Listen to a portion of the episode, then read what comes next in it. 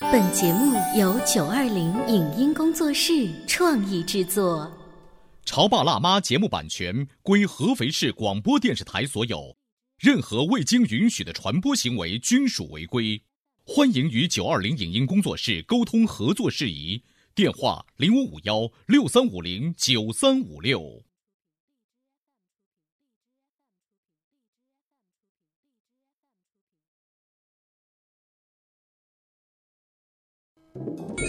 你有你的钻石金龟婿策略，我有我的全家海岛游计划。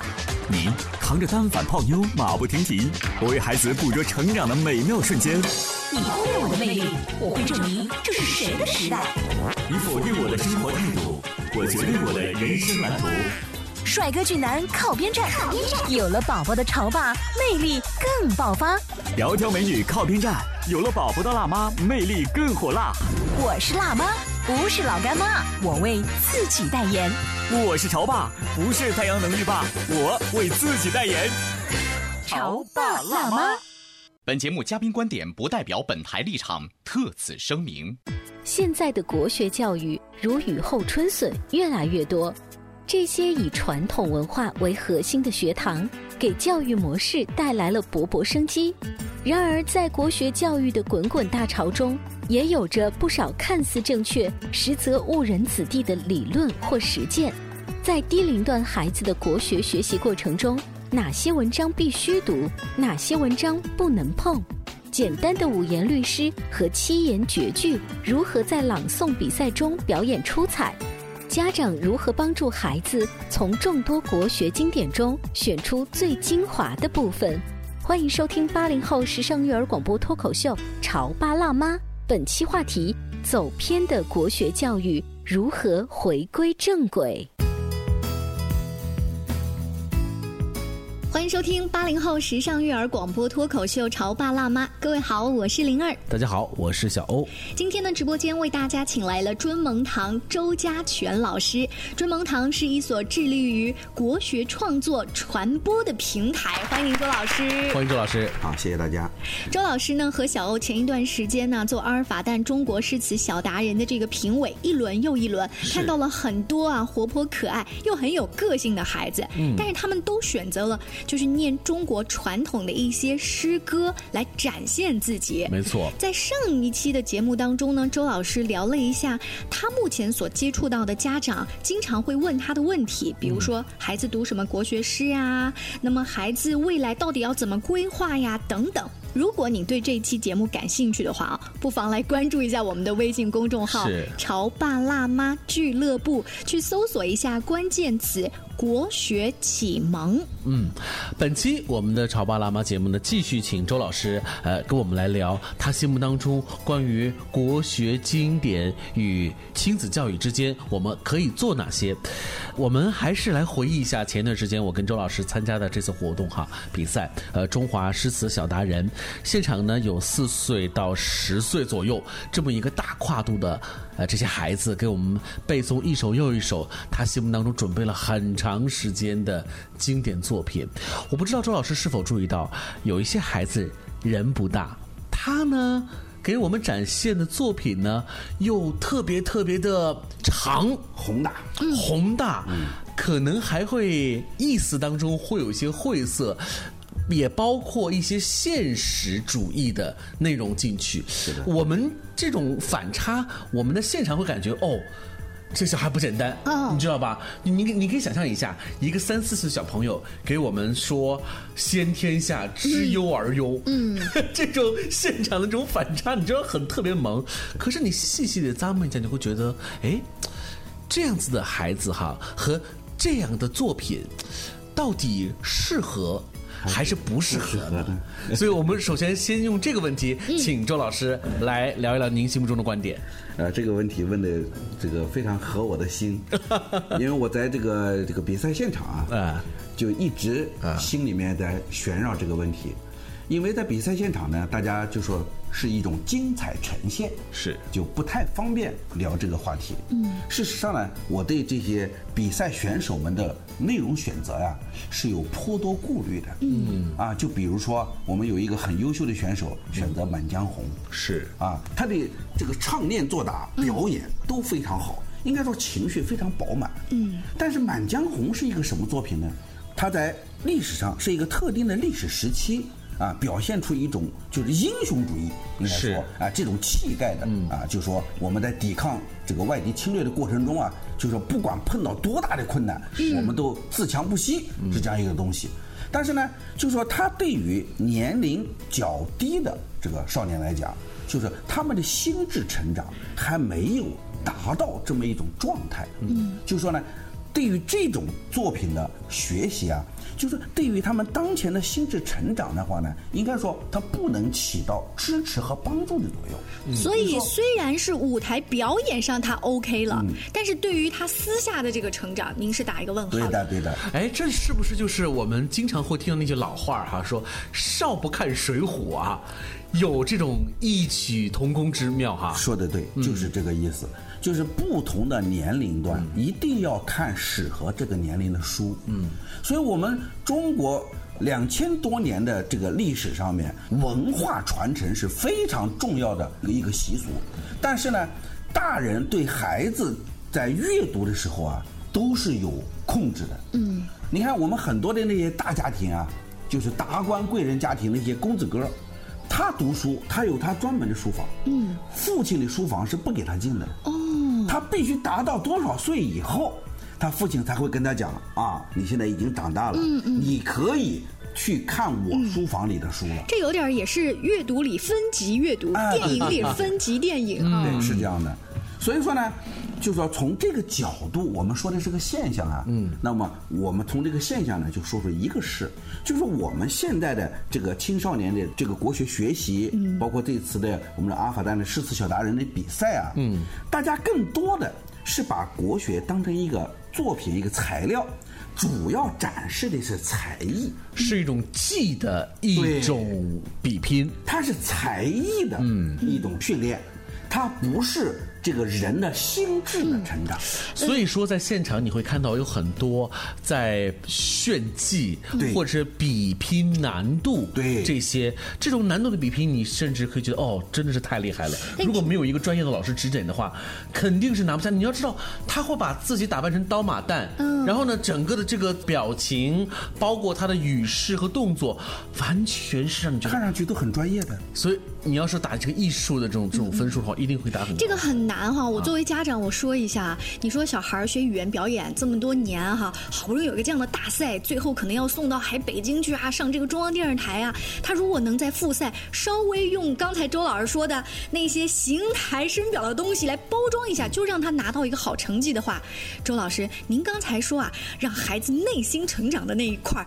我回家慢慢教可以吗？就是。他对于大赛和日常教学，家长陷入了一种纠结，所以他可能帮孩子做了一个决定跟选择。你说的这个事啊，是目前就父母亲一个普遍的一个认识误区。嗯，其实很容易破解。哦，真吗？我们前不久中央电视台有个中国诗词大会，嗯，我想大家应该都没错有所耳闻。上面有一首小诗，嗯，叫《苔》，嗯，啊，苔花如米小，嗯，总共就这个四句话，四句，二十个字，不过二十个字而已。嗯，那引起了全国广泛的疯传性的这样一种反响。也就是说，并不是说我们非要用很长的、很宏大的主题。很晦涩的内容才能表现出我的驾驭能力，不是？其实最简单的诗，你如果能够把它理解透了、驾驭好了，效果更好。所以我能够理解。按照周老师和小欧，如果未来你们再当类似大赛的评委，如果我的孩子哈四五岁的年纪，他也没有特别华少的打扮，他只是念小小的船儿，小小的，就是这种感觉，你们也会给他高分的，对吗？当。然，因为一个孩子他如果仅仅是停留在熟背和表演或者是炫技这个层面的话，你能够看得出来他。并不了解他所诵读的这个作品的内容。嗯，因为一个走心的作品，一个走心的一次表演，能够你能够看得出他是理解的，因为有了理解，才能够更多的表现出你对于这个作品的整个的这种把控。嗯，那希望以后类似的大赛，像周老师这种持有这种观点的评委老师越来越多哈，我们给你大大的点赞。在今天的节目当中呢，我们借由刚才那个话题慢慢延伸，就是有多少家长在引导孩子国学启蒙的时候，一不小心走入了误区，比如说不同的年龄可能读错了不同年龄的书，还有一些什么是周老师在接触一些家长的时候发现的？其实这一块呢，也是在这次大赛中啊，我们有很深刻的体会的。就是我们刚刚说了，嗯、大家呢在背诵这个经典古诗词的时候呀、表现都非常好。嗯。但是呢，孩子们对这些古诗词到底理解多少？嗯。就如果我们选择相对通俗易懂一点的诗词，孩子就多少能理解。嗯。我们说用《行路难》《琵琶行》，嗯，像这种大型的叙事诗，对，我想起来还有《琵琶行》。对啊，这孩子是很难理解的。没错就说我们上到高中考高考的学生都未必能理解。是，所以这样，因为他不能理解，所以说呢，这个经历对他来讲啊，很可能是比较痛苦的，嗯，是是压抑的，嗯，他是为了这次比赛，就是有一种明知山有虎，偏向虎山行，是是这种状态。那完全体现出这爸妈与爸妈之间的 PK，你知道吧？我我想起一个经常啊，在儿童演出舞台出现的画面，就是比如一个孩子抱着一个琵琶啊，在在演奏，他一直在背那个曲子，嗯然后呢，他也不敢看底下的观众，他整个眉头紧锁。嗯他什么时候最开心呢？是时间到，好 停， 耶一下开心了。所以说呢，我们这里面呢就要解决一个问题，嗯，就是我们所有的学习的目的是为了成长自己，就不是说展示给别人看，嗯，要能够成长自己。我们要展示给别人的不是我们学到的东西，而是我们学到的东西让我们自己呈现出更好的状态，嗯，这个不一样。哎，这个呃理解是说给家长听的。对的，其实只有家长真正理解了周老师说的话，他才会不给孩子施加压力。你比如说啊，我们说有有一首很简单的诗啊，就说“横看成岭侧成峰，远近高低各不同。不识庐山真面目，只缘身在此山中。”好简单吧？嗯，我们没有人选。嗯，为什么呢？它很难体现出它的唱功、背功，就艺术形式不好体现。是啊，但是呢，恰恰是这首诗是在六到十二岁的孩子最需要的。嗯，为什么呢？因为我们说了，六到十二岁的孩子开始有了判断，就是他自己主观上特别想判断，但是他又做不了判断。那这个时候呢，其实他要学习的是一种判断逻辑。嗯，我们用这首诗告诉他：横看成岭，嗯，侧看成峰，由远到近，嗯，由高到低，画面感好同一件事情，不同的角度、不同的观察视角，嗯结果都不一样。这首诗他背多了，他熟悉了，一年不明白，两年明白，两年不明白，三年明白。等到三年明白的时候，那在六到十二岁之间，这一首诗给他带来的这样一种心智的这种开发呀，嗯，那是你去上什么国际什么贵族学校都学不来的。你看啊，刚才说的这首诗，其实就是一个人生哲理是这的一种悟性。当然，呃，周老师，您说的这些，还真的不能够跟我们所谓的参加一次比赛在舞台上呈现的，其实两码事儿。嗯如果你要参加比赛，你还真难说，你还真的要去各种为了舞颜值台，对就为了各种颜值，你去做一些事情。当然，今天啊，我们并不是呃为您讨论的是说如何在舞台上进行比赛，而是讨论的是在日常生活当中如何给孩子带去更好的国学知识的体验。嗯，稍微休息一下，进入广告的时间。回来之后呢，周家全老师还要继续来跟我们分析一下，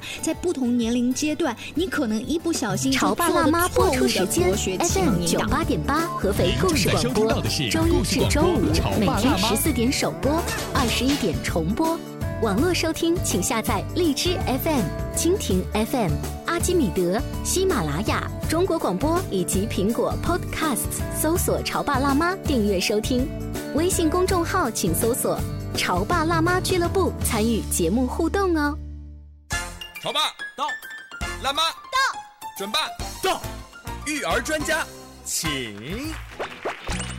中国内地首档八零后时尚育儿广播脱口秀，陪你一起吐槽养育熊孩子的酸甜苦辣，陪你一起追忆自己曾经的小世界。潮爸辣妈，本节目嘉宾观点不代表本台立场，特此声明。现在的国学教育如雨后春笋，越来越多。这些以传统文化为核心的学堂，给教育模式带来了勃勃生机。然而，在国学教育的滚滚大潮中，也有着不少看似正确，实则误人子弟的理论或实践。在低龄段孩子的国学学习过程中，哪些文章必须读，哪些文章不能碰？简单的五言律诗和七言绝句如何在朗诵比赛中表演出彩？家长如何帮助孩子从众多国学经典中选出最精华的部分？欢迎收听八零后时尚育儿广播脱口秀《潮爸辣妈》。本期话题：走偏的国学教育如何回归正轨？欢迎继续锁定九八八故事广播的《潮爸辣妈》。今天小欧跟灵儿为大家请来了尊蒙堂周家全老师。尊蒙堂是一个致力于国学创作传播的平台。今天周老师呢，主要跟我们来聊一聊啊，在家长给孩子做国学启蒙的时候，一不小心会犯的错误，比如说不同的年龄阶段，咱们选的书。不太对啦，嗯或者是孩子其实根本就没有理解，自己还小脑袋瓜子不停的点 啦，这样子到底是有没有用啊？对但有一些文章是他虽然没有理解，可是其实符合他这个年龄段又是 OK 的。嗯，哎，这这个道理啊，就是大家自己仔细的来想一 想。在上半段的时候呢，我们呃跟大家聊的是一通过一次比赛哈，我们看得出，其实啊，在日常生活当中，参加比赛的次数毕竟是很少，对的更多的时候呢。其实就是给孩子带去日常的这种教育，那很多家长说，那那我们怎么办呢？那就尽量的多，我们多接触吧。不是有那么一句话吗？叫开卷有益哈，多多益善呃，多多益善。我们当我们有了一个数量的时候，好像质量也就慢慢浮出水面了。 周老师，您觉得呢？其实这个观点呢，呃，在国学阅读方面，嗯，是不合适的。哦，这就原因就是因为什么呢？就是我们的国学经典积累啊，嗯，实在太多了。嗯，这个这几年我们在跟一些学习国学的朋友们在交流的时候啊，有很多人在给我们引用，比如说明朝的一些作品，汉朝的一些作品。还有唐朝的一些作品，就是这些作品里面的这一句话说的都是非常好的，嗯，但是呢，这部作品本身呢，它却名不见经传，嗯，为什么作品本身名不见经传？因为这些作品都是对经典的从某一角度的解释。哦，我们学术界有一句话：“中国自先秦以后，就是所有的学术，就是我著六经，六经著我。”是是，对啊，就是在解释经典。没错，嗯，所以说呢，因为现在我们的互联网时代，嗯，我们的现代文明啊，就是属于达到了很高水平的时代。我们现在有能力啊，就是站在当下，回看过去。我们是有这个能力的，嗯，我们通过一个这个百度、Google，我们就可以随时找到两千多年前的作品。哎，你有没有发现这个直播间里的画面忽然变得很有趣？就一个讲国学传统的老师，忽然来跟我们聊 Google，好 棒！因为这个这种事情啊，我们现在大家觉得啊，可能是很稀松平常，嗯，但是大家想一想啊，我们说到一百年前，就是我们还和最后有皇帝的时候，嗯，在那个时候，我们就说李鸿章、张之洞这样的大人物。他们要想随时找到古代的典籍，那是不可能的事啊。所以你会发现为什么呃，在清代哈，那个四库全书。就修了多少年，啊才能够把这些经典荟萃到皇家的宫殿当中？但是我们现在一台电脑、一个手机就搞定啊了，所以知识的这种平民化，只有在现代才能做到。才能够做到。但是呢，它同时也带来了一个问题，信息量过大呀，它就会把我们阅读者啊，叫淹没了。嗯，也就是说，如果我们是求多多益善、求开卷有益的话，我们就等于是什么？就等于把自己扔到大海里去。嗯，就是你本身在小池塘里面还没游好， 你就跳到大海里去，是那个风浪你是受不了的呀。没错，啊，所以说很多人读古典这个经典啊，读到后来就把自己读吃掉了，他没有办法理解，因为信息量实在太大。所以说呢，这里面有一个其实很好的办法，就是说我们现在为什么信息量大，就是因为我们现代科技发展。但是又因为现代科技发展呢，我们可以追根溯源，嗯，我可以找到我们的经典的经典的经典，哦，所以周老师的意思是我们利用高科技直接去找经典的那个经找典源，头。哎，然后呢，再在像周老师这样的大师的这个指导下，我们直接把那个经典吃透了。其实就像很简单，就像我们河流，嗯，我们说百川归海，但是呢，所有的河流在流经了很多很多地方以后，它的河流里面的河水的这个水质，嗯，都会下降。没有人不承认上游的水一定比下游的水好，是这样吧？那么源头的水一定是最好的。那其实文化也是一样的呀。中国两千多年历史发展，那么多的帝王，他们都在修订这些就是经典，那么多的圣贤，这些人每个人都有可能会误读，嗯，他们都有可能会犯错误，或者站在他那个朝代的角度对去看，他们站在不同的角度来理解，最终呢就把原本说干裂的清泉啊，就变成了一盆污水。所以说，如果我们现在是见到水就喝，那就容易拉肚子。嗯，所以最好呢，我们利用现代科技，我们追溯到我们经典的本源。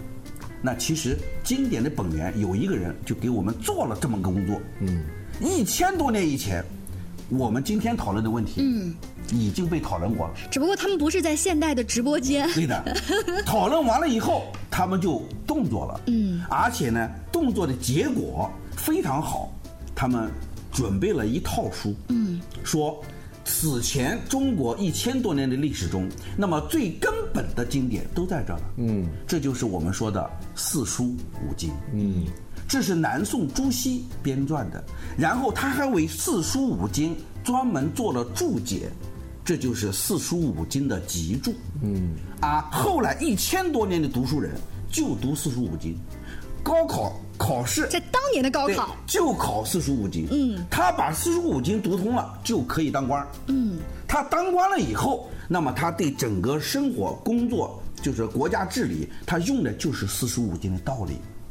其实我们不需要记得那个章句，嗯，我们要记得它的原理。是道理，啊然后把它呢用来关爱自己的生命，用来分享，帮助更多的人。所以我们现在就比如说有一个现象啊，是前两年